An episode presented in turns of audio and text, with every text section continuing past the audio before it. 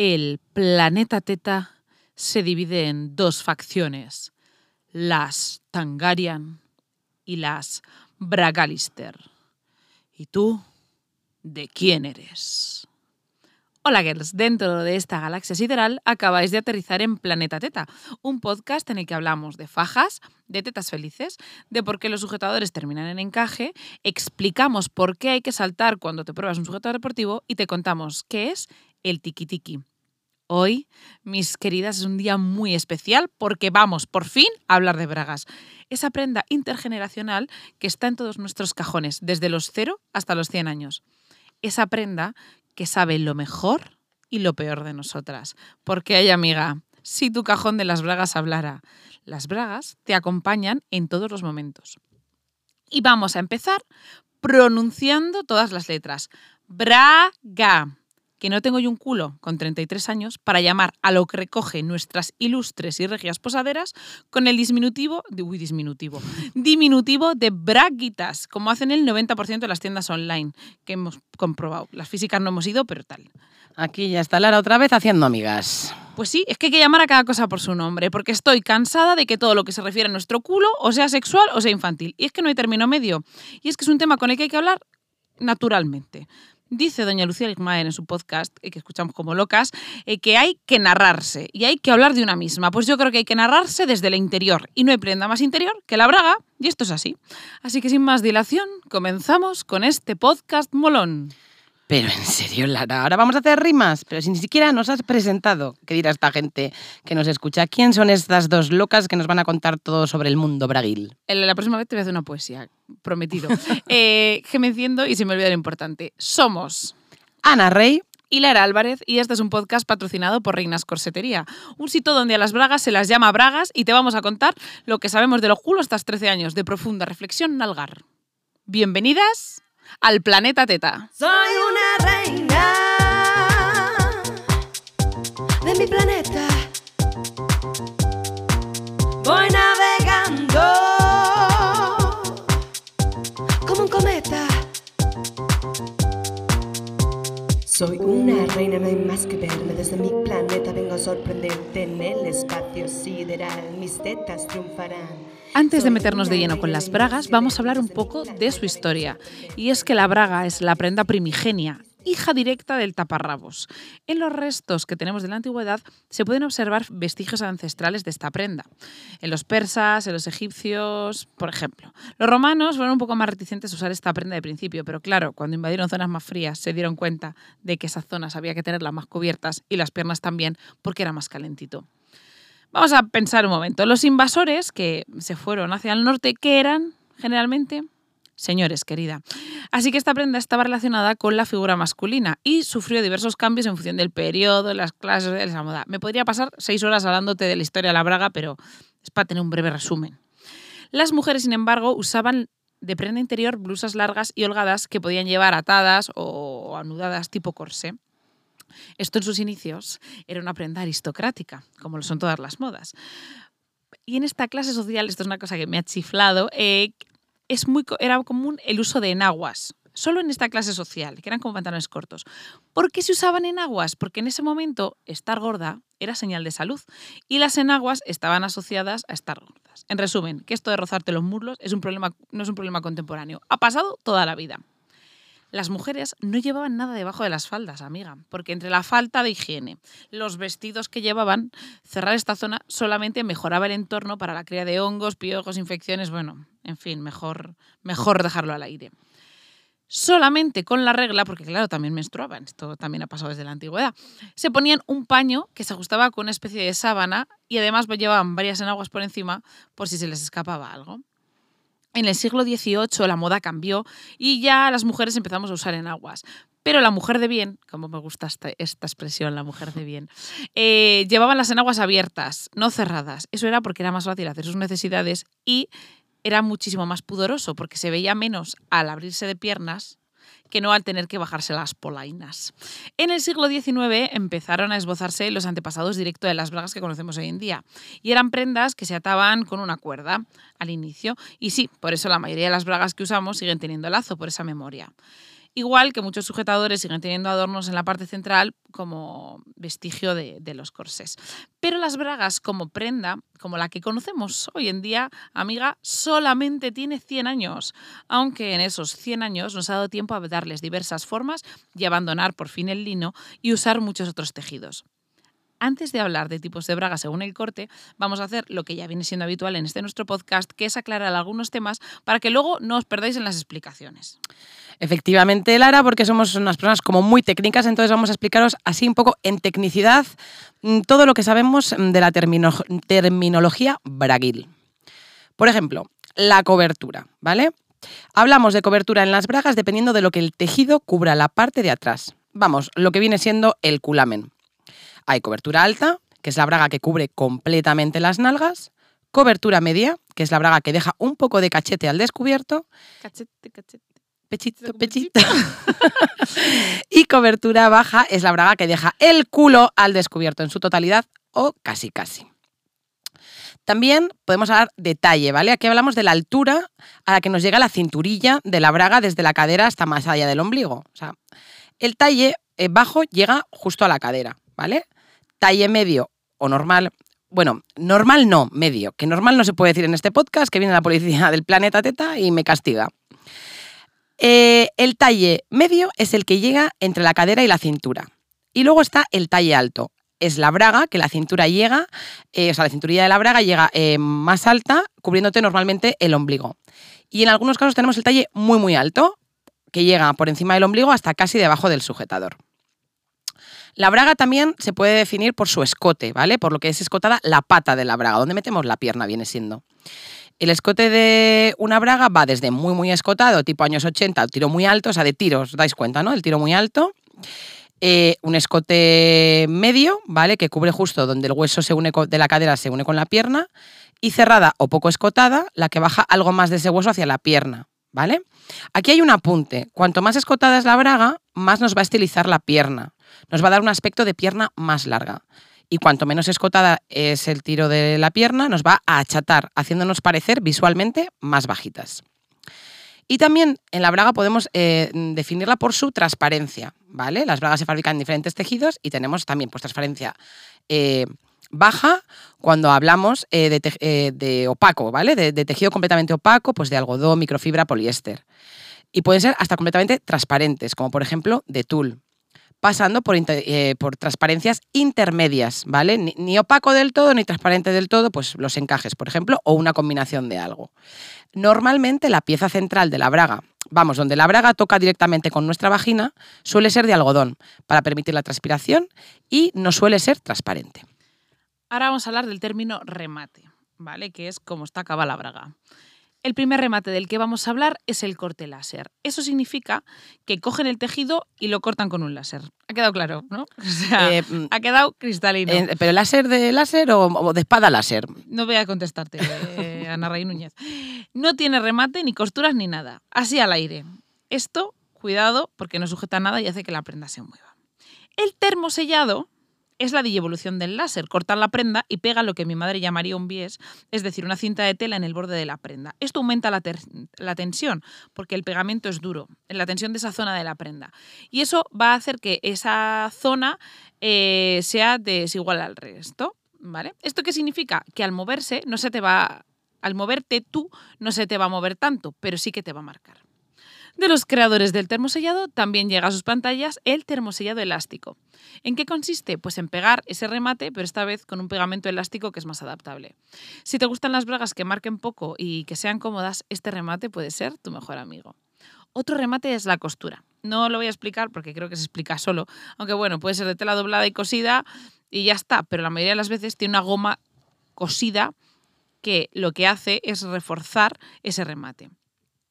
En bragas, esto hace que sujete bien y que no se mueva. Es lo que denominamos una braga clásica. A veces este remate puede acabar en encaje y ese encaje está enfocado directamente a que no marque.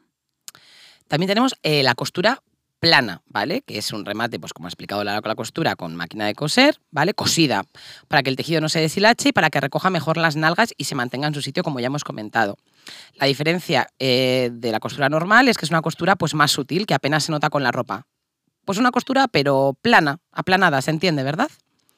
También la braga puede acabar eh, directamente en encaje, ¿vale? En todo tipo de encaje, suizo, chantilly. Me vienen pues muy a la cabeza las de Obat Paris, que son expertos en la braga de encaje. El encaje lo maravilloso que tiene es que se va a adaptar perfectamente a nuestro cuerpo y al no llevar costura en sí misma, pues no va a marcar con la ropa. Hace un sutil efecto de transparencia o efecto tatuaje sobre la piel desnuda que a mí personalmente me parece súper sexy.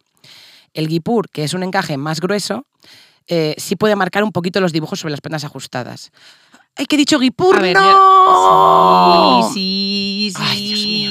Y es que el guipur es uno de mis materiales favoritos sobre el mundo mundial porque me encanta. Siempre que puedo aprovecho para contar cómo se fabrica. Es que me, me parece una joya. O sea, por, por eso es- en, en los detalles reside el valor de las cosas y es que el guipur es que es el guipur. ¿Cómo se fabrica el guipur? Pues el guipur consiste en un bordado que se realiza sobre un papel, ¿vale? Bordan el dibujo y luego este papel se disuelve en agua, se lava, para conseguir lo que se denomina un bordado al aire. Entonces, el guipur es una pieza de bordado que en lugar de estar sobre tul, que es como están el 90% de los bordados, está directamente eh, en el aire. Es que me gusta muchísimo. No, no, no, se me está dado cuenta nadie. Me gusta muchísimo. El siguiente remate que vamos a hablar es el tul doblado. Esto solamente pasa en las bragas que tienen una costura en la parte trasera central. Y es que la cobertura de- del culo se realiza con la misma tela doblada. Es decir, es como que ponen un tul doblado que se une a otro en una costura central. Y así no marca y como el tul suele tener poca presión, pues se adapta muy bien. Otro truque y consejo antes de pasar a lo siguiente. Si normalmente se te meten las bragas por el culo y quieres que dejen de hacerlo, siempre es mejor elegir bragas que no tengan costura central en la parte de atrás, porque esta tiene la función de adaptarse mejor a tus nalgas. Pero en tu caso se adapta demasiado y se te mete. Si por el contrario buscas una braga que se adapte muy muy bien a la forma de tus nalgas, búscala siempre con costura central. También hay veces que la costura central es una cosa que ayuda al diseñador a que la prenda sea más bonita. Y es que las bragas fabricadas en tul bordado tienen esa costura no por la adaptabilidad, sino para que el bordado quede simétrico en los dos cachetes. Que si tienes una rosa en el cachete derecho, tengas una rosa en el cachete izquierdo.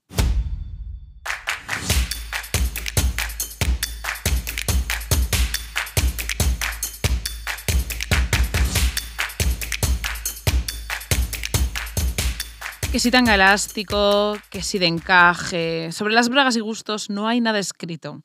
Pero ahora vamos a desgranarlo uno a uno para ti. Vamos a empezar por la braga alta. La podemos definir como aquella prenda que tiene el tiro alto, es decir, que llega por el ombligo o encima. Yo ya voy a mostrar mis cartas que luego no quiero que me digan que es que me gustan más unas que otras, sí. Y es que la braga alta es una de mis favoritas. Y es que creo que esta prenda hay que darle más valor, porque está muy denostada y hay que aprovechar este espacio para hacer una oda a la braga alta.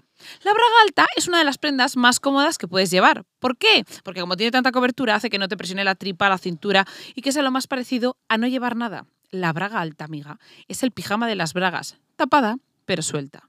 Además, ya está bien de llamarlo braga de abuela, hombre, ya. Se podría considerar ese término a las que tienen alta cobertura, pero las hay ahora súper escotadas de tiro aeróbico, casi tipo años 80, que son una verdadera monada. ¿Que la braga alta es de otra época? Claro que sí, amiga, claro que sí, porque todo es de otra época. A ver si te crees tú que el crochet, que es el ganchillo de toda la vida, acaba de inventarse, o que el escote asimétrico en los bañadores no se ha llevado nunca. No, ya se llevó y se dejó de llevar y volvió a llevarse. Igual que los zuecos, que ahora lo llamamos mules porque queda como mucho más guay, pero mi madre tuvo uno a los 17, que yo he visto unos ayer igualitos, igualitos en una tienda. Además, también llevaba, también se llevaba Madonna en los 70 y todavía se sigue llevando hoy. Así que no denostamos a la madre de todas las prendas por una cuestión de antigüedad, mujer. Que se ha resistido es porque es cómoda, práctica y hay que reivindicar su comodidad como arma en esta sociedad en la que solamente recibimos estímulos, en la que nos recuerdan que somos mujeres imperfectas. La comodidad es parte fundamental de la revolución feminista. Lo que pasa es que, claro, con las playeras lo hemos entendido toda la primera. Ahora las jóvenes salen en playeras y no pasa nada, pero con las bragas se nos está resistiendo un poquito más. Así que sube el talle y reivindica lo cómodo. Además que tenemos que constituir la resistencia. Porque que baje el talle del vaquero, no bajes el talle del braguero. Llevamos toda la vida enseñando al sujetador. ¿Y qué pasa si se me ve la parte alta de las bragas? Si son monísimas, las hay de encaje, terciopelo, lo que tú quieras. Ya está, ya paro. Porque lo siguiente que voy a hacer es una bandera con bragas. Vale, vale, vale. Lara, ya, ya está, vale, lo hemos entendido. Braga alta a tope, que lo hemos pillado. Pero continúa con el resto de bragas, por fin, que hay más. Bueno, pues luego está la braga, braga bikini. La braga bikini, como lo digo, del latín braga común. Cuando piensas una braga, así tal cual, cobertura media y talle medio. Chispún. Es una braga común y es la más atemporal. Eh, Sí. Eh, también hay otro tipo de braga que son las tangas, pero dentro de las tangas hay un montón de tipos. Voy a empezar de- como de pequeño a grande, ¿vale? Eh, la tanga se eh, empieza por el G-string, o sea, G string, ¿vale? O T-string. Es comúnmente... Loli te va a reñir. Lo voy a. Loli, por favor, escucha que estoy diciéndolo bien ahora en español, ¿vale? Es comúnmente conocida la tanga de hilo, ¿vale? Que como su propio nombre indica, pues la parte trasera de la braga es un hilo que no llega a medir más que unos milímetros y se mete mm, completamente entre las nalgas. Puede ser solo una T de tiras unidas, o sea, una horizontal y una vertical que se mete por el culillo. O las tiras pueden estar por una pieza central en forma triangular, que esa es la G-string, ¿vale? Mm, También la conoceréis por el tanga tirachinas. Eh, esto es muy de mi época de chavala, muy de los 90, muy de los principios de los 2000, pero he de deciros, fanses de las bragas mm, tanga de hilo, no se lleva nada, o sea, fuera de moda mm, total desde hace muchísimos años. O sea, no se fabrica, no se encuentra ya la- ese tipo Es de tanga. Es complicadísimo. Voy a decir una opinión personal total. Es que estéticamente es un poco fea. Marca, a mí no me gusta. Opinión personal. Efectivamente. Ya estoy de está. acuerdo. Fin, no Sí. pasa nada. O sea, esa habrá, bueno, pero que entiendo que hay, hay sus defensoras, ¿eh? que todavía las vemos. Luego está el tanga ancho, que es el tanga, digamos, más normal, ¿vale? Que la parte de atrás es un poco más ancha que la de hilo. Entre 1 y 3 centímetros de ancho por general. Deja completamente el culillo al descubierto, pero y se mete por entre las nalgas, pero no tan profundamente como la de hilo. Luego está el tanga retro, tanga definitivo, nuestro tanga favorito. Sí, ¿por qué? Pues porque es un tanga alto otra vez. Qué maravillosa, un tanga de tiro alto construido en forma de T, que la parte horizontal, que es la que nos rodea las caderas, es ancha, muy ancha, exactamente igual delante que por detrás, de unos 12-15 centímetros. ¿Vale? O sea, es como que una braga alta, pero que le han quitado el culo, que le han hecho tanga, ¿vale? Y la parte vertical que se mete por el culo es estrecha, pero no tanto, son 3-4 centímetros, entonces no se hinca tanto. Esta- este tanga te, te abraza la barriguilla, te sujeta mm, y no se te hinca. Eh, es maravilloso, ideal para esos pantalones de tiro alto bien pegados al culo en el que no quieres tener ningún tipo de marca de braga. Luego también está la tanga brasileña. Es la tanga que tiene la misma cantidad de tela por delante que por detrás. O sea, como en forma de triángulo tiene tapa igual por delante por detrás. Que que si te equivocas y te la pones al revés, no pasa nada. Deja las nalgas a medio cubrir, un efecto muy sexy para mí, y se mete un poquillo en el culillo, pero no del todo.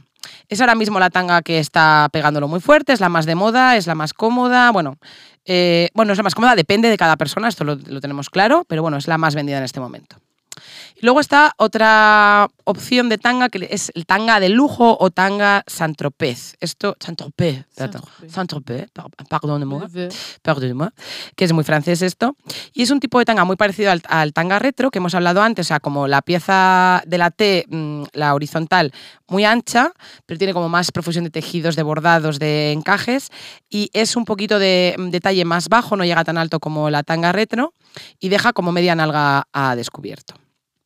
Estos serían todos los tipos de tanga. O sea, bragas, tangas, y ahora nos quedan más tipos de bragas. Eh, vuelvo al inglés, lo siento, pero es que la definición es muy difícil. Los hot pants o pantalones calientes. Es que tenía que decirlo. A ver, es una braga de cobertura media, de construcción recta y de talle bajo. Deja como un trozo de cachete al aire, ya que se mete un poquito mm, la parte de abajo entre el culo. Es como un pantaloncito muy, muy corto, o como un tanga muy, muy ancho, ¿vale? Para que lo visualicéis. Aquí hemos discutido. Sí, Porque nosotras. nosotras que discutimos todo el rato. Porque aquí Ana lo llama culot y yo estoy en contra del término culot. Porque, porque si te pones muy técnica, culot es una palabra francesa que significa braga y ya está, chispún. Entonces, utilizar el término culot como a- a- al hot pant o al short eh, es erróneo. Entonces, si me pongo muy técnica, que nos gusta mucho Sí, ponernos sí. muy técnicas, pero yo entiendo que la palabra culot visualizáis mucho mejor el tipo de braga que es. Pero bueno, aceptamos pulpo como animal de compañía, querida. Efect- ah, en España, efectivamente, con el término culot, eh, eh, como en- en- englobamos a todos los tipos de short. Y no es así porque eh, hablamos del hot pants y luego está el short. El short es el hermano mayor de este hot pants. Es la misma idea, pero de mucha mayor cobertura y talle más alto. No dejan nada de cachete al descubierto. Lo recoge, o sea, el, culete, el culo completamente dentro de la braga. Y por último, dentro de esta categoría estaría el boy short, otra vez en inglés. Pero vamos, básicamente lo que es un gallumbo. O sea, lo que viene siendo la forma de calzoncillo boxer de chico de toda la vida. La braga con patita, para que me entendáis. Esta braga está muy demandada, por ejemplo, de las niñas pequeñas que tienes tendencia a que se meta la braguilla por el culo y esto les resulta muy cómodo. Está, está viendo muy de moda en las niñas chiquititas de 7, 8 años porque no se las mete nada por el culo. Y luego están las reductoras, que generalmente son bragas altas o muy altas, pero de estas ya hablaremos en otro episodio porque la verdad es que la faja da para mucho.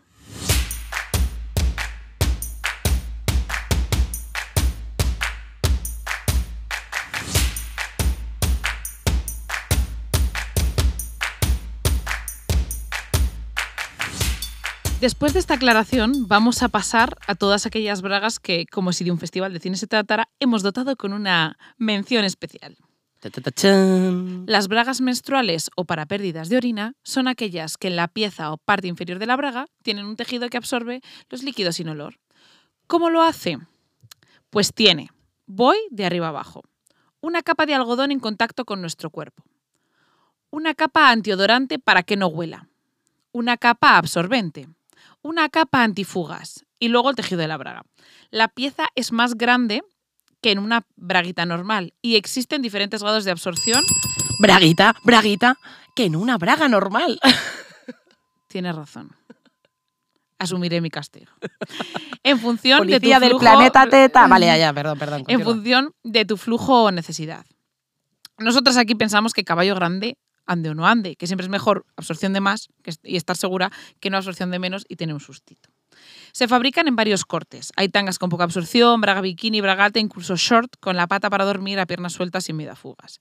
Se puede usar sola o combinada con otro tipo de elemento como copa menstrual o tampón y se fabrica en todas las tallas, incluidas en talla de niña desde los 10 años.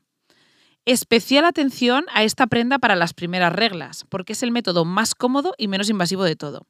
Es muchísimo más sencillo, muchísimo, muchísimo más sencillo cambiarse de bragas que usar desechable en la mayoría de las situaciones. Porque tú, a nada que estés en un cubículo cerrado, te puedes cambiar de bragas y nadie te ve, que no que si tienes que tirar el tampón, compresa, vaciar la copa, todo es mucho más complicado. Aquí me voy a poner un poco radical. Y es que hay que quitarle el tabú ya a la regla. Y hay que empezar a hablar con naturalidad de este tema, porque no hay nada en el mundo que me ponga más nerviosa que tener la regla y que alguien me diga, estás mala. No estoy mala.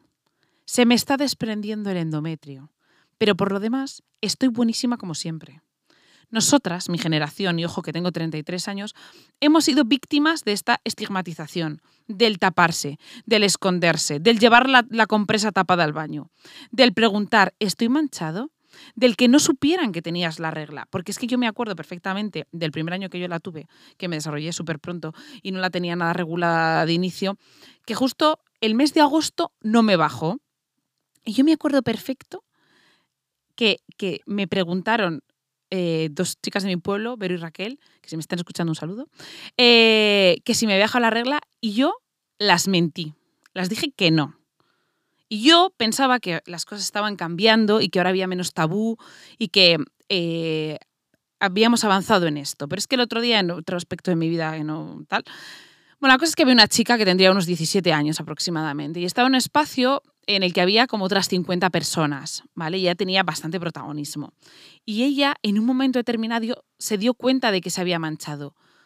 Y desde entonces no le importó nada más. Yo no le vi la mancha, solo le vi el cambio de actitud. Y a ver, a, mí esto me dio una pena y una ternura tremenda, que yo esto me di cuenta po- por, mi deformación profesional, porque yo me paso el día hablando de estas cosas, pero estoy segura de que la gente, el resto de la gente no se enteró.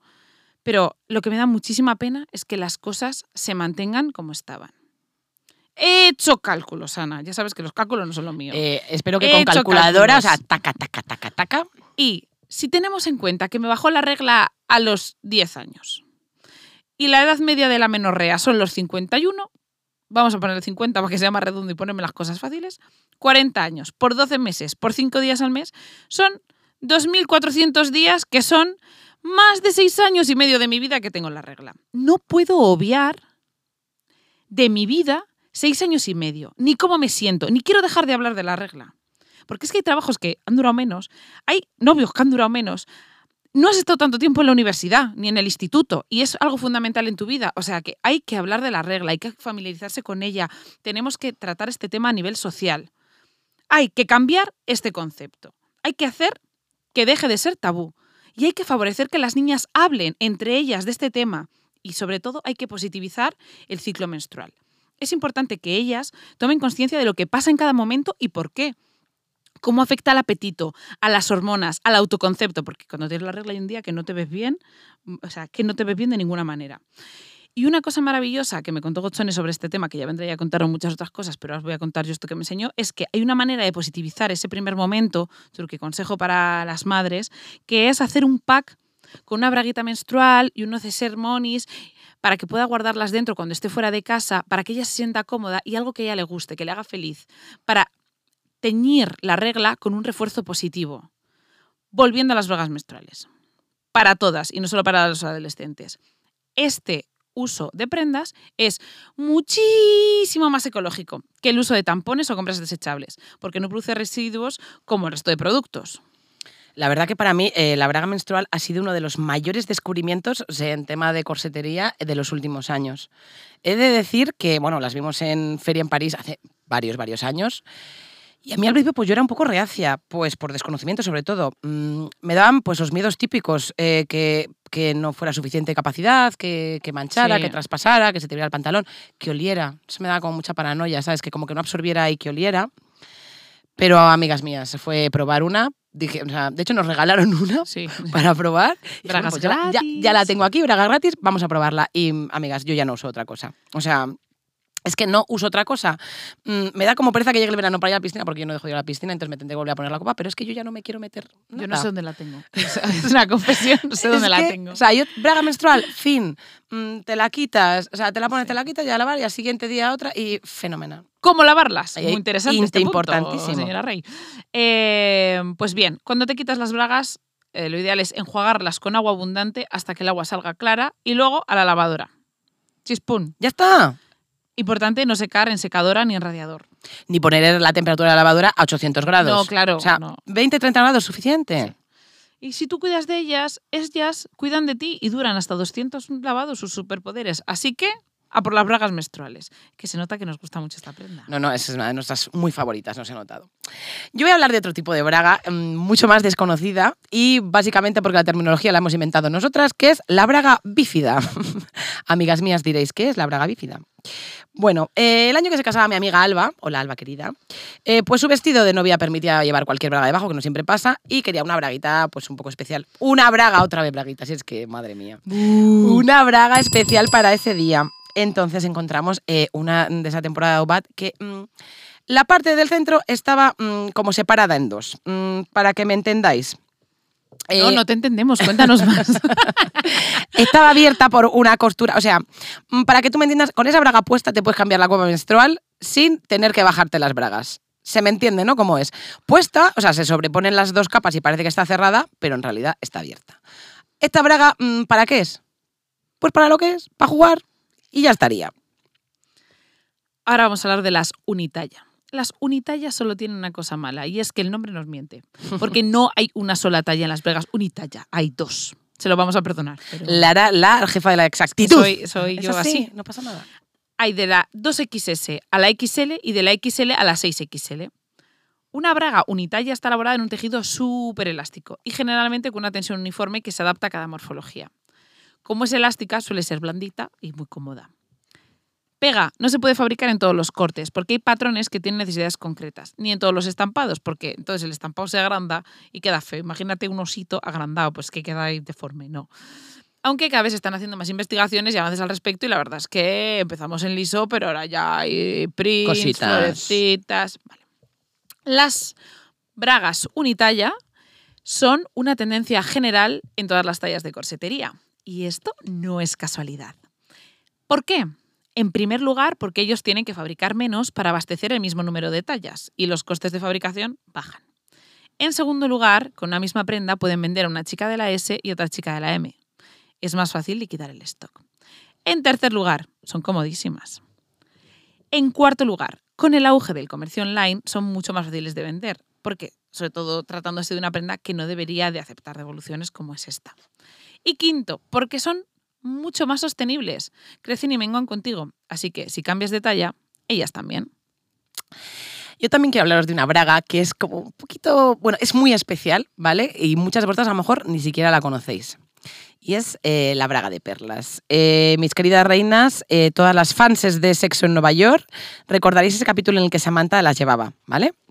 Pues resulta que descubrimos que son unas bragas que se fabrican en España, en Asturias concretamente, con perlas cultivadas de Manacor. A ver, ¿qué es una braga de perlas? Pues es una braga, una tanga, una tanga retro, un hot pants, en la que la pieza central, o sea, la parte que va en contacto con la vagina, está completamente sustituida por una hilera o dos de perlas, ¿vale? Su función es estimular el clítoris mientras las llevas puestas. Yo he de decir en mi experiencia que son fantásticas, cumplen todo lo que prometen, son un complemento de juego muy interesante y muy divertido, para ti misma para compartir con pareja. Aparte que son comodísimas, están muy bien fabricadas, pues para que no sea una braga que encima te marque, te haga lorza. Es un amor el tejido. Es una pasada, son encajes preciosos. O sea, que te la puedes poner debajo de tu ropa y mm, nadie va a saber que llevas la braga de perlas si tú no quieres que lo sepan.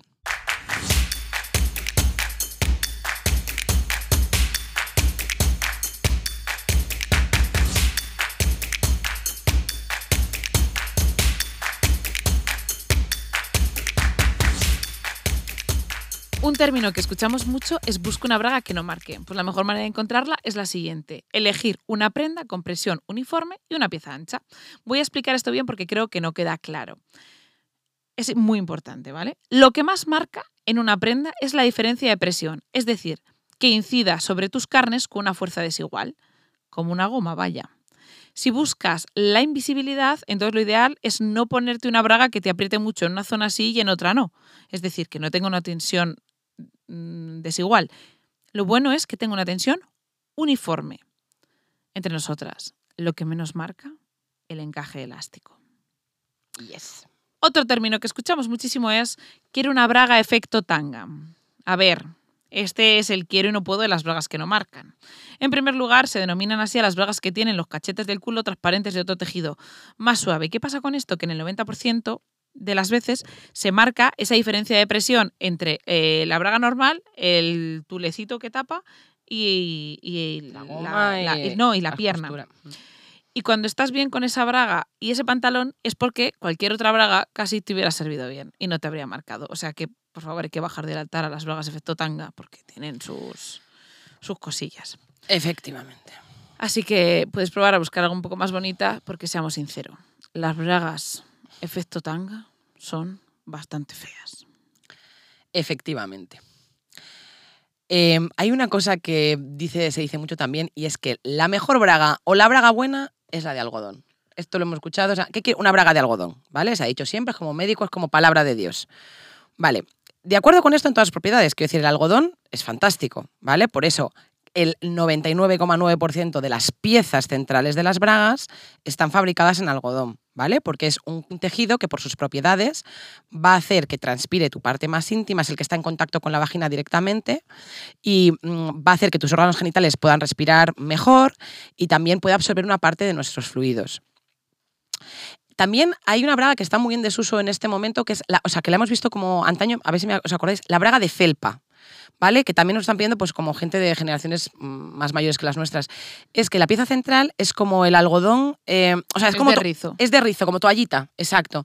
Pues ¿por qué? Pues porque hay veces que, pues eso, manchamos más, el flujo, bueno. Entonces, esa braga absorbía Tenemos más. frío. Tenemos frío, da calorcito, es que es totalmente. Entonces, se están dejando de fabricar y de ver, pero nosotras abogamos porque vuelva un poquito la braga de rizo de, La variedad. Sí, sí, sí, la variedad para cada momento, de, eso lo hablamos, cada momento de tu ciclo, de tu día. Hoy me siento mejor así, hoy me siento mejor de otra manera. Pero aquí hay una cosa que yo estoy haciendo una cruzada personal. A ver, chicas, os voy a hacer una pregunta. Sé que no me podéis contestar, pero ¿de qué equipo sois vosotras? ¿Vosotras sois del equipo dormir con bragas o dormir sin bragas? Porque, de verdad, estoy mm, en la lucha porque se duerma sin bragas y sin calzoncillos los hombres. Mm, La que duerme con sujetador, diréis, pues sí, la que duerme con sujetador está abogando porque es fundamental que nuestros órganos sexuales respiren libres durante la noche, que son eso, 8, uy, 10 horas iba a decir, quien duerma eso, 5 horas, me da igual, pero un momento del día en que tus órganos, sexuales respiren libres es fundamental.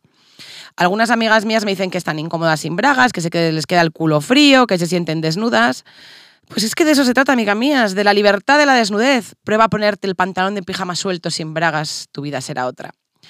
A ver, que si prefieres dormir con ellas puestas, mm, pues vale, venga. Mm, pero de verdad, un día prueba de vez en cuando, que es maravilloso. Y de verdad que mucho más saludable para tu cuerpo.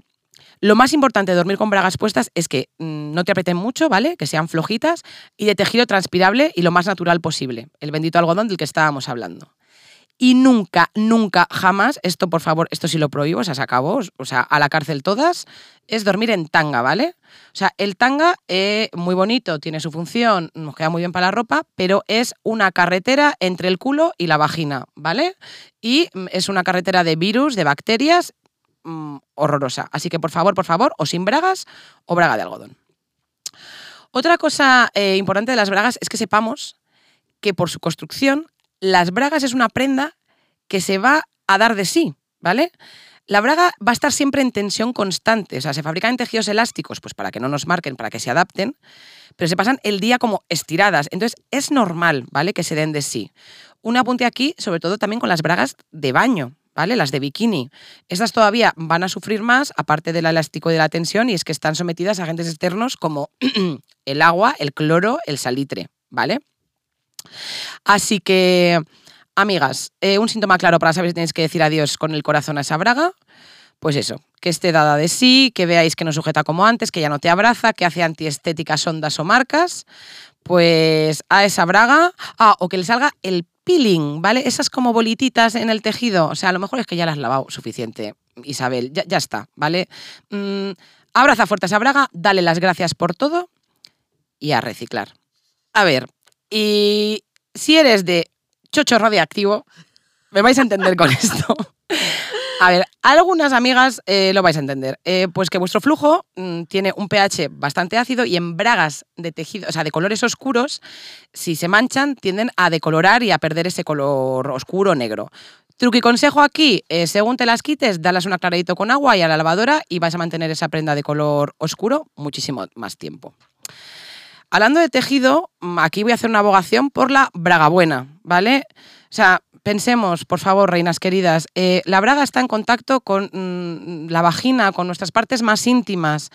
Em, si un tejido es de mala calidad, quiere decir que está mal teñido, o sea, que el tinte está mal adherido al tejido. Al cabo de los lavados, ese tinte, esas micropartículas de tinte, se pueden pasar a nosotros y puede ser perjudicial, ¿vale? Eh, que la braga no transpire nos puede provocar enfermedades, hongos, irritaciones, picores. Chicas, es nuestro más preciado tesorito. Así que, queridas reinas, hagáis lo que hagáis, siempre con bragas buenonas, excepto dormir. ¡Ay! ¡Ay, Lara! Joder. Vale, y una braga importantísima, es que se me ha olvidado. La cesárea, ¿vale? Yo soy ah, yo persona con cesárea, ¿vale? Algunas me entenderéis.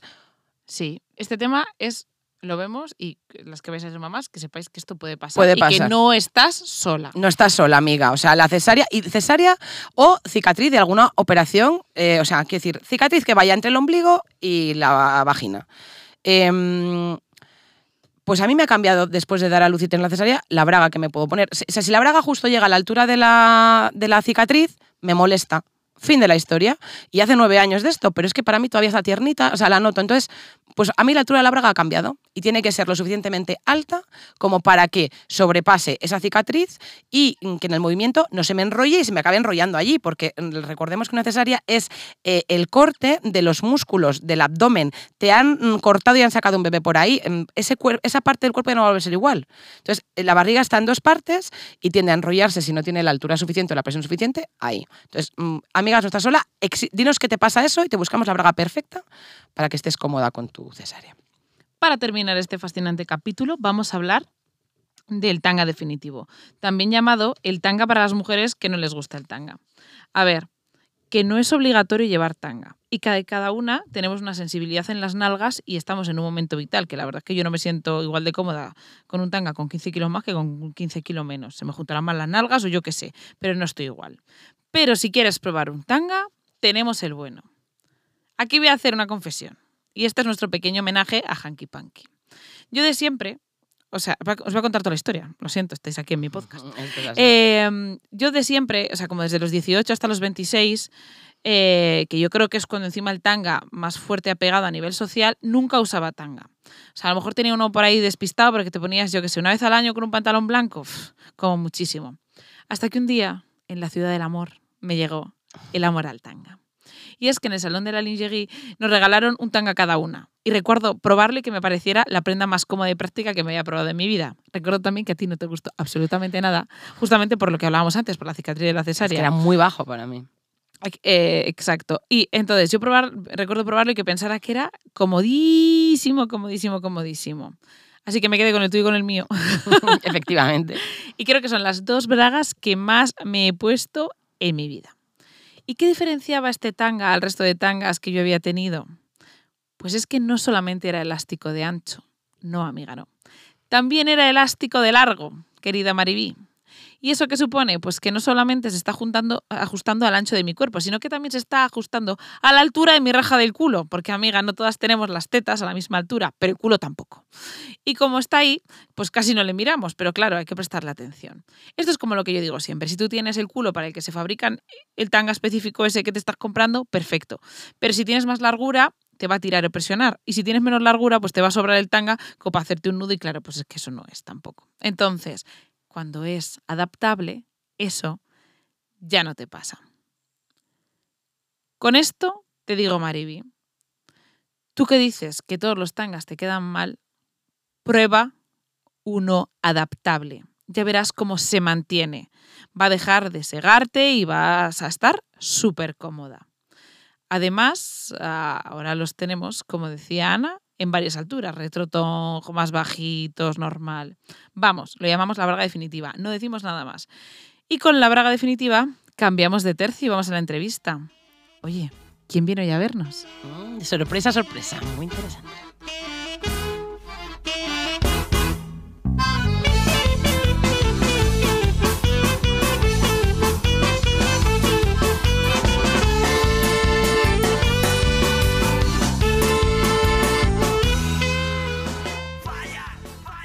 Y hoy, queridas amigas, hemos traído a una persona muy especial. Es clienta de Reinas Corsetería de hace muchísimo tiempo, pero es que su trabajo nos encanta y nos parece súper importante compartir toda su sabiduría con vosotras. Ella es Sofía Martín, es eh, fisioterapeuta especializada en suelo pélvico y mamá de una niña prechocha. Bienvenida, Sofía. Muchas gracias, Ana. ¿Qué tal estás? Pues encantada de poder estar aquí con vosotras compartiendo este ratito eh, de salud femenina y de bragas. Importantísimo. Nuestra primera pregunta, porque nosotras lo sabemos, pero queremos que nuestras oyentas eh, lo sepan, es ¿en qué consiste tu trabajo? Pues mi trabajo eh, consiste en cuidar y también en dar a conocer el, suelo pélvico, que es algo más que, los músculos de, la vagina o, esa parte de ahí abajo, como muchas veces cuando hacemos charlas o así, eh, nos dicen. Al final, el suelo pélvico se, encarga de trabajar y de cuidar el abdomen, la parte perineal, tanto vaginal como a nivel rectal, y la gestión de las presiones que hay dentro de esta zona. ¿Crees que esto que nos has contado se conoce en la sociedad? Pues realmente se empieza a oír hablar de suelo pélvico, es algo que está en cierta medida un poquito de moda, ¿no? Cada vez hay en más sitios que suelo pélvico, hay que cuidar eh, tu periné. Eh, a lo mejor algo de incontinencia puede que se oiga un poco con las embarazadas, pero cuando luego rascas un poco y preguntas a ver qué, qué es el suelo pélvico, la gente no te lo sabe definir, ¿no? no sabe exactamente a qué se refiere y, también es verdad que aunque aquí estamos hablando de mujeres, suelo pélvico tenemos las mujeres, pero también tienen los hombres, que eso ya es lo que la gente se les sale en los ojos y dice, ¿y los hombres? ¿A qué tratas en los hombres? Entonces, eh, realmente es muy desconocido. Eh, ¿Cómo llegaste O sea, ¿en qué momento dices, voy a ser fisio de suelo pélvico? Os lo tengo claro, veo mi futuro. ¿Tú qué quieres ser de mayor? Fisio de suelo pélvico. Pues realmente yo no tenía, eh, creo que ni idea de lo que quería hacer. Cuando llega ese momento de los 17, 18 años y tienes que decidir, creo que lo que sí que sabía era que me gustaba o que, o que quería como abrir un poco mente, que quería salir un poco de, de- del entorno y, y que me gustaría dedicarme a, a trabajar un poco con personas como de tú a tú. Entonces barajé diferentes opciones, pero fisioterapia era lo que no había en Valladolid, entonces pues me fui a hacer fisioterapia a Murcia. Hice la carrera y bueno, sí me gustaba, pero tampoco mm, me, me- había ninguna, ningún campo en concreto que, que me atrayera mucho. Porque en aquel momento el suelo pélvico ni siquiera se daba en la carrera, era una pincelada, o sea, no, no se conocía. Y, y a raíz de, tener a mi hija, eh, un día hablando con una compañera, al par de meses de haberla tenido, que me contó porque había empezado a estudiar una cosa de suelo pélvico que hacía tal y cual. Y cuando después de ese café yo dije, José, es que yo quiero hacer eso, o sea, me parece genial. Entonces hice, me apunté al máster de Toledo, que entonces había solamente en dos sitios, eh, formación de suelo pélvico en, en España, y, y fue como la revolución. Fue, bueno, o sea, yo recuerdo el primer día cuando salí porque, igual que os digo que la gente no sabe lo que es el suelo pélvico, yo no sabía lo que era el suelo pélvico. Pues sí, algo eso de, de embarazadas, De- de, de de abajo, incontinencia, eso es. Y, y bueno, pues que sí que se trataba a hombres porque en el programa del máster venía que se trataba a hombres. Y cuando el primer día en la presentación nos hablaron un poquito de todas las áreas que íbamos a, a- trabajar, a estudiar, yo volví a casa encantada. Y, y a día de hoy les digo a mis pacientes que, claro, o sea, ahora me doy cuenta que todo ese camino de estudiar fisioterapia, de ir a Murcia tal, fue por llegar aquí. Te llevaba hasta aquí. Sí. ¿Qué nos puedes decir tú como experta en suelo pélvico? O sea, unos consejos como preventivos, ¿no? Para cuidarnos o para salud, ¿no? De suelo pélvico. A ver, lo primero que tendríamos que, que hacer es eh, las mujeres coger un espejo y mirarnos y saber cómo es nuestro periné, porque eh, si nos ponen fotos de manos, sabemos cuál es nuestra mano, si nos ponen fotos de labios, sabemos cuáles son nuestros labios. Si nos ponen fotos de vulva, sabemos cuál es nuestra vulva, eh, sabemos el tamaño que tienen los labios, el color, eh, si separa un poquito los labios, cómo es esa entrada, mm, es que no lo reconocemos. Y de hecho una cosa que pasa muchas veces eh, después de dar a luz, cuando viene un- una mujer y nosotros no la hemos visto antes, claro, ves algo y dices, ¿esto era antes así? No lo sé, es que nunca me había mirado. Entonces, Mm. lo primero, hacer un reconocimiento visual y conocer la zona. Y ya en ese reconocimiento poder tocar también y ver si hay alguna zona que nos molesta, no nos molesta. Y, y probar a ver si contraigo y relajo y viendo en ese espejo si hay movimiento o no hay movimiento. Porque luego otra de las cosas que pasa es que la gente eh, piensa que eh, contrae o no contrae, pero no sabe, no sabe lo que pasa. Entonces, por lo menos en un espejo ya vamos a tener un primer eh, feedback. Y luego, a la hora de, de hacer ejercicios, por ejemplo, que es algo que muchas veces la gente pregunta, hay que tener, entre comillas, un poquito de cuidado con, con los ejercicios y ponernos a contraer mucho, porque hay veces que eso no es lo que nos hace falta, que podemos tener contracturas, entonces no nos va a ayudar. Pero lo que en ningún caso nos va a hacer mal va a ser estimular la zona, que haya excitación, porque eso va a hacer que llegue más sangre a ese tejido y esté mejor vascularizado y tener orgasmos. Esa es la mejor gimnasia para el suelo usted pélvico. hablando que hay... La verdad es que es la mejor clase de gimnasia que me han dado en mi vida. Yo. Me apunto Claro, a entonces, totalmente. Eh, lo primero, Cuanto más órganos mejor vamos a estar. Eh, Chicas, claro, ¿habéis claro. escuchado esto? No lo digo yo, lo dice la doctora. la mejor gimnasia para el suelo pélvico. O sea, lo primero, reconocimiento visual y saber cómo es esa zona. Lo segundo, eh, estimularla y, que tenga sangre y que tenga buena sensibilidad. Tercera cosa que yo diría, prohibido el estreñimiento. Si estamos estreñidas y estreñidas es ir cada más de tres días, es decir, no hace falta ir todos los días, pero que, bueno, sí que hay una cierta regularidad. Y no hay que empujar, no tiene que doler cuando vamos al baño a hacer caca. Y hay que vaciar, hay que quedarse a gusto, no se tiene que quedar ahí como que "Ah, parece que me ha quedado un poco. Si yo voy todos los días, pero tengo que hacer un pujo fuerte, eso es, también es estar estreñida. Si yo voy día sí, día no, pero no hago fuerza y vacío bien, eso no es estar estreñida. Y eh, muchas, muchas mujeres están estreñidas porque en ese baño cómo voy a ir, porque ahora no era el momento y lo dejo para después, porque vienen los niños y entonces no me concentro. Y pensar que si estamos estreñidas, al final es un peso que llevamos en el periné, que es como que tiene que ir todo el rato sujetando y además eh, luego vamos a tener que hacer fuerza y vamos a empujar a toda esa musculatura. Entonces, no te pongas a hacer tantos ejercicios y no hagas cosas que te lesionen, ¿vale? Vale. Y luego, por último lugar así eh, fácil, Sí. eh, cuidar la postura. Al final, eh, una parte muy importante del periné, tanto del abdomen como del suelo pélvico, sus fibras son de activación involuntaria. La activación involuntaria es un poco como el corazón. Es músculo, pero tú directamente no le puedes mandar la orden de que se active o no. Pero, por ejemplo, si sales a correr, se va a activar más. O si te tumbas y te dan un masaje relajante, va a bajar Sí. esa activación. Bueno, pues estas fibras del abdomen y del periné, la mayor parte responden de esta manera. Y a lo que responden es a la postura, a la respiración, a los desequilibrios. Por eso, por ejemplo, estimular el periné con un vibrador o así va a ser un desequilibrio, va a hacer que se active.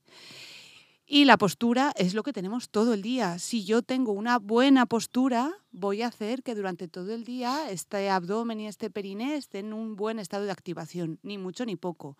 Si yo tengo malas posturas, estoy curvada, eh, inclinada hacia atrás, mm, X, eso va a hacer que no esté bien activado y no trabaje de forma correcta, haya más presión a nivel perineal y que ahí ya sea donde vayamos a tener problemas.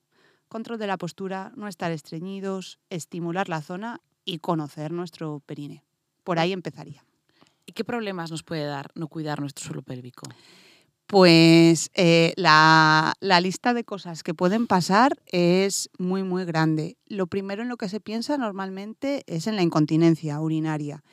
Y es verdad que es algo, eh, bueno, pues que sí que es frecuente, que en las mujeres está como muy aceptado. De hecho, eh, si os dais cuenta, aparece Concha Velasco desde hace muchos años y luego se ha ido rebajando la edad de la, de la modelo que lo actriz, anuncia. Es decir, que es que no solamente es una incontinencia de mujeres más mayores, sino que de chavalas que van a hacer ejercicio, van a hacer CrossFit, por ejemplo, o van a correr, ahí también hay incontinencia.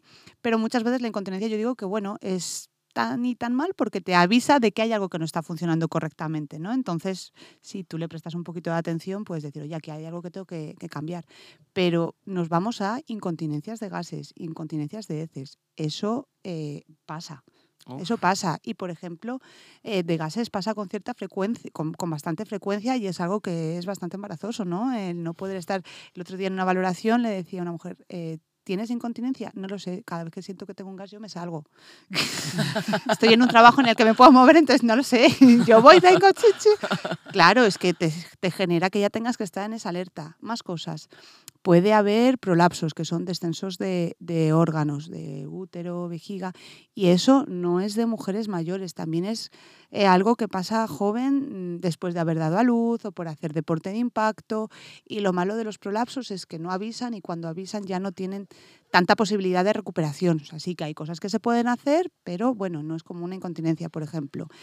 Temas de, hemos hablado de la parte rectal, fisuras anales, hemorroides, que son cosas que también incomodan. O sea, hay mm, personas que tienen una fisura que es como una heridita, que se hace como una grieta, y lo malo que tiene es que mm, esa heridita, como al final estamos defecando, se tiene que dilatar y contraer y no termina de cerrar, genera dolor, es como un círculo vicioso. Las hemorroides también ligadas a ese estreñimiento a estar mucho tiempo sentado en el baño, pues dan bastante guerra.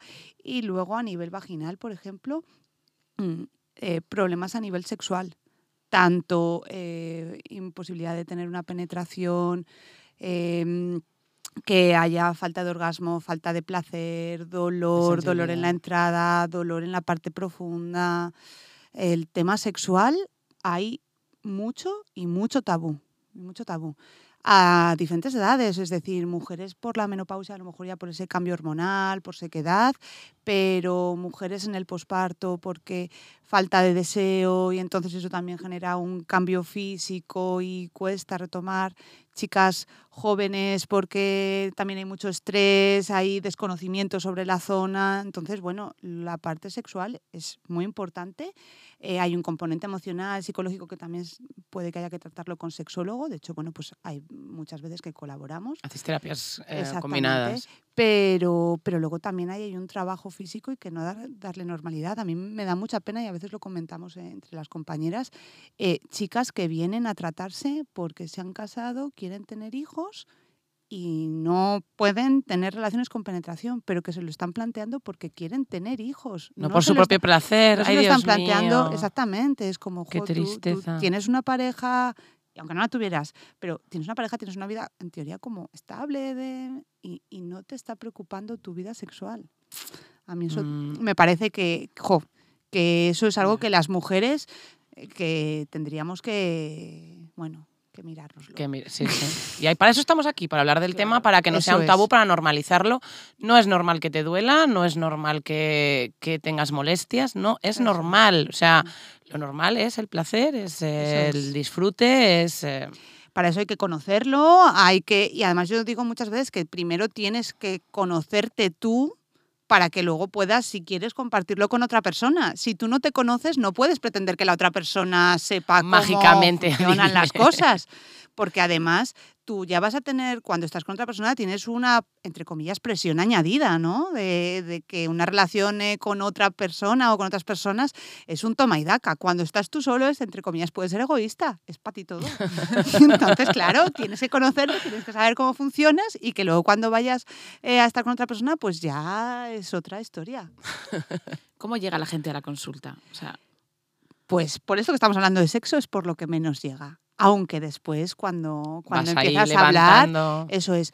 Eh, mm, muchas veces vienen, bueno, en el posparto, porque ahora ya sí que se, se entiende, se, se va oyendo, ¿no? Lo que decíamos, Sí. se está empezando a poner de moda, ¿no? Perdóname que te interrumpa ahí, Sofía. O sea, Sí, porque el tema de embarazadas, o sea, es como el posparto, pero ¿y embarazadas? embarazadas. o sea, Algo hay que ideal. hacer, A ver, yo para mí, si empezáramos, muchas veces digo, no sé cuál sería la edad, la edad ideal para que fuera una primera valoración. Visita. Eh, es que yo creo que a lo mejor incluso siendo una niña todavía, cuando te baja por primera vez la regla, o incluso antes para que tú supieras que eso te va a pasar y cómo va a pasar ahí, pero no esperar al embarazo, antes, porque si tú conoces ya eh, cómo está tu periné, cómo está tu abdomen, puedes tener ya como un esquema de, autocuidados del periné para que cuando luego lleguen las siguientes cosas que pueden influirnos, pues que hagas un deporte de más impacto, eh, que por un cambio del trabajo estés un poco más estreñida, es decir, Sí. el embarazo, que es verdad que también afecte, sepas cómo gestionar esa situación.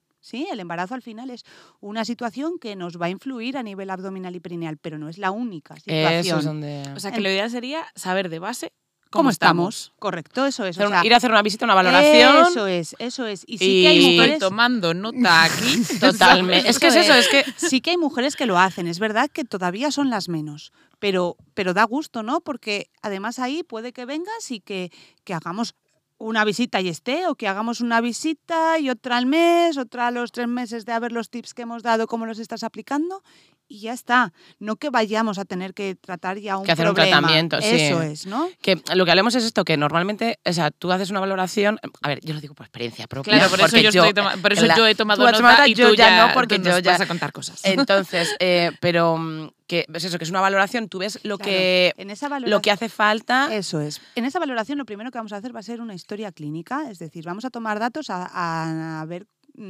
cuando te bajó la regla por primera vez, cómo suelen ser tus ciclos, eh, cómo son tus digestiones, cómo vas al baño a Mm. defecar, eh, si tienes incontinencia urinaria, no, cada cuánto vas al baño, cuál es tu ingesta de líquidos, cómo son Ay, tus sí, de sí, relaciones, sí. eh, qué actividad física haces. Preguntamos, por ejemplo, cuál es tu trabajo, a qué te dedicas, no por saber, sino por, por si Influye. haces, eso es, si estás te en una postura 800 veces al mantenida, eso es, si eres profesor o das conferencias y estás hablando todo el rato proyectando mucho la voz, es decir, hay muchas cosas que, influye. que influyen.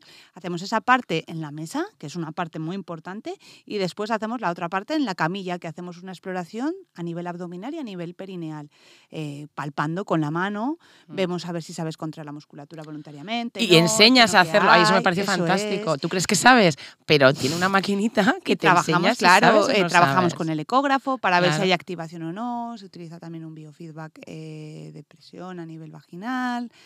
Bueno, es unos interesante cacharritos muy porque, guays. Yo- yo porque a ir. oje- O sea, a mí- objetivizas, yo sí. tengo ganas ya. Es- es- entonces ahí vemos qué es lo que controlamos, lo que no controlamos y qué es lo que se puede mejorar. Y en función de eso, eh, marcamos objetivos. Yo siempre digo que trabajamos por objetivos, no por números de sesiones. ¿Por qué? Porque cada persona es un mundo y para conseguir el mismo objetivo a uno puede tener un camino más corto y otro puede que su camino sea un poquito más largo. Siempre lo primero que se trabaja es si hay dolor y luego ya la parte de funcionalidad de activar, por así decirlo. Y es muy importante que en casa va a haber que trabajar, es decir, esto es trabajo en equipo. Claro. Hay una parte de trabajo en la consulta, pero la otra es la parte del trabajo en casa eh, y hay que tener, yo intento que, siempre los pacientes se queden con la idea clara de qué es lo que hay que trabajar y cómo hay que trabajarlo ahora y siempre. Y les digo, haceros un esquema con esto que hemos explicado de unas fibras voluntarias lentas, esto con la postura, esto con los ejercicios de Kegel, para que esto lo tengas claro hoy, pero dentro de tres años, porque no vas a estar haciendo todos tus, ejercicios, ay, hoy me hace falta. Venga, lo primero retomes lo que tú ya sabes, porque entonces ya lo has aprendido. Es más fácil recordar que aprender. Si ya lo has aprendido, luego lo recordarás. Por eso, por ejemplo, lo que hablamos de cara al posparto, si lo hemos aprendido antes, en el posparto recordaremos, trataremos si hay alguna, alguna molestia, pues, pues si ha habido algún punto, por ejemplo, o por esa debilidad ha habido alguna contractura, pero será recordar la activación. En cambio, si cuando nos vemos por primera vez es en el posparto, es posible que tengamos que aprender a contraer, pero no porque por el posparto, sino porque no supieras antes. Por eso... Eh, prevención, prevención, prevención. Eso es, por eso prevención, porque entonces vamos a jugar con una mejor mano. Yo tengo muchas amigas embarazadas, estoy en la edad. Eh, entonces, tú la recomendar y, yo hablo mucho de estos temas por de formación profesional. ¿Y en qué momento es el mejor momento para, para acudir? Si están embarazadas, eh, nosotros lo que recomendamos en el embarazo es hacer una valoración en el momento que quieran. Se puede hacer a lo largo de todo el embarazo, pero bueno, mm, a partir del segundo eh, del primer trimestre, cuando haya pasado el trimestre, si se quieren quedar más tranquilas a partir de esas 12 semanas. Vamos a hacer una valoración si todo ok, que muchas veces está todo ok, sabes contraer, tienes un buen control, ahí lo que recomendamos sí o sí o sí, lo primero, actividad física. Hay que ponerse en forma. Si no estás en forma, hay que ponerse en forma y si lo estás, hay que mantenerlo. Mm, trabajo de fuerza, trabajo aeróbico, es decir, como normal, y luego trabajo específico a nivel abdominal y perineal. Pero hay que prepararse para esa maratón que va a ser el parto y el posparto. O sea, yo no focalizo solo en el parto. el posparto, eh, ahí lo sabemos las que ya hemos pasado por eso, eh, mm, tienes debilidad muscular, estás cansada, tienes que estar cogiendo a un bebé que pesa, que... Bueno, pues hay que llegar preparado físicamente. Si llegas hecho un trapillo, no va a ser el momento de coger ahí toda la energía.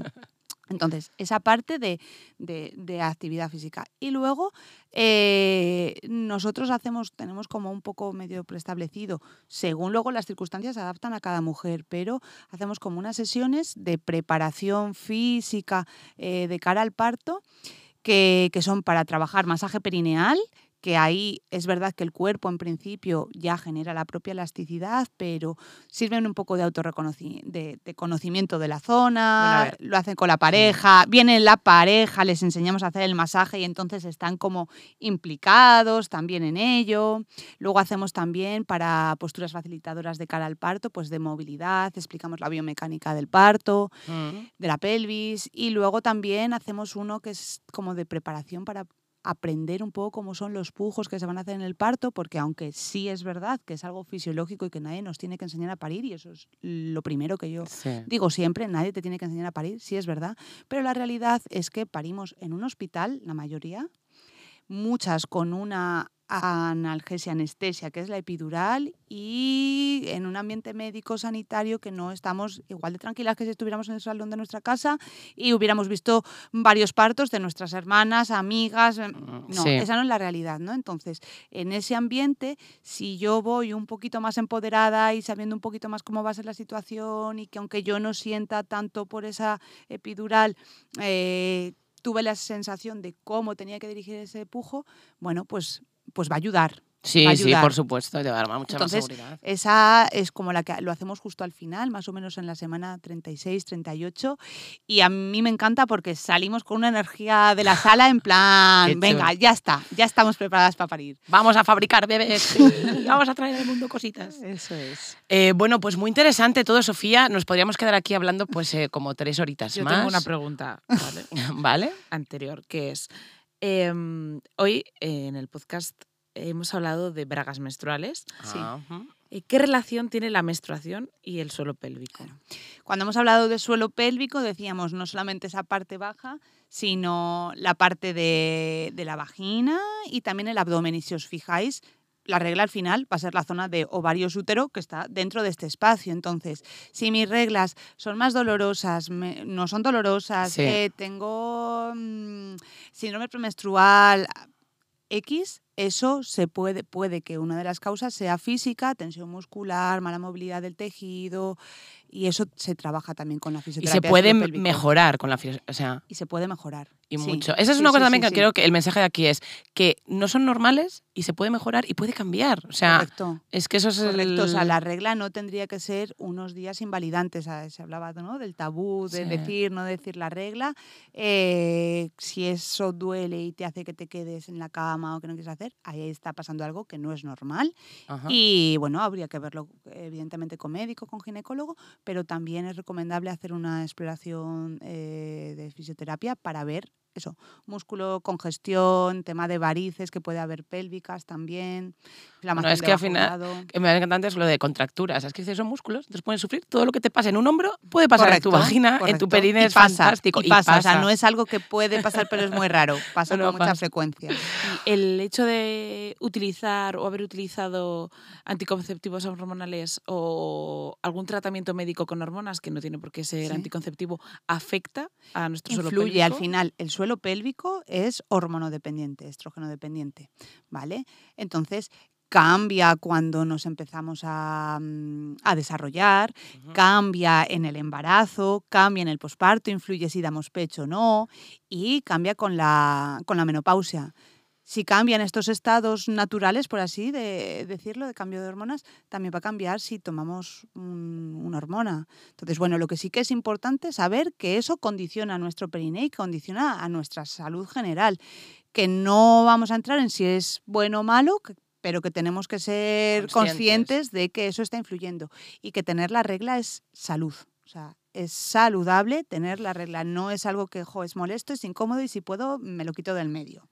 O, o juego con esta semana no me viene bien, entonces tomo la píldora y se me la retraso para tal, o No, esta- Mm. es estar bien, estar sana. eso es. Pues, ahora vamos con nuestras dos preguntas que hacemos a todas las entrevistadas. Y la primera es, eh, si tuvieras que pasar el resto de tu vida sin bragas o sin sujetador, ¿qué elegirías? Yo pasaría la vida sin bragas. Con sujetador. ¡De mi equipo, sí! Total. Eso sí, con un sujetador, bien. De los, de los buenos que sujetan y que estás a gusto, pero yo sí. O sea, sin bragas. Así que de mi equipo fenomenal y que ya que queremos saber, ¿qué llevas puesto hoy? Que llevo Por puesto dentro, hoy. claro. Pues, pues estoy con la regla. Entonces llevo bragas menstruales. Fenomenal. Llevo bragas menstruales y por arriba llevo un suje que vosotras a lo mejor si os lo describo sabéis el modelo. Uno Prueba. que es súper bonito, negro, que tiene como que es como todo parece de encajito así. Un poco bralet. un poco Sí, bralet. el Aidu. El Elaidu. Es Pero que ese es tan maravilloso. De hecho, la semana pasada estuve de viaje y me lo vieron unas amigas y fue como, qué ideal. Y dije, pues que tengo en varios colores. Porque es maravilloso. Pues Sofía, muchísimas, muchísimas, Muchísimas gracias. gracias. Hemos aprendido mucho. Mucho, nos hemos quedado muchísimas cosas por preguntarte porque Que voy a es, coger cita. es un tema larguito, pero gracias por venir y compartir A con vosotras. nosotras. Y bueno, espero que, que sirva para eso, la parte de divulgar que, Sí, que es muy estamos. importante y darle naturalidad. y que al final es que se puede hablar de pis, se puede hablar de caca, se puede hablar de sexo y no pasa nada, que lo tenemos todos. Y de es tetas. parte de- Se puede hablar de, De tetas tetas. y de culos y de bragas, tetas, que todo correcto. es parte de la vida y del cuerpo y salud. Eso Pues es. muchísimas gracias, Sofía. A. Chao. Mis tetas. Soy una reina de mi planeta. Voy navegando como un cometa. Soy una reina.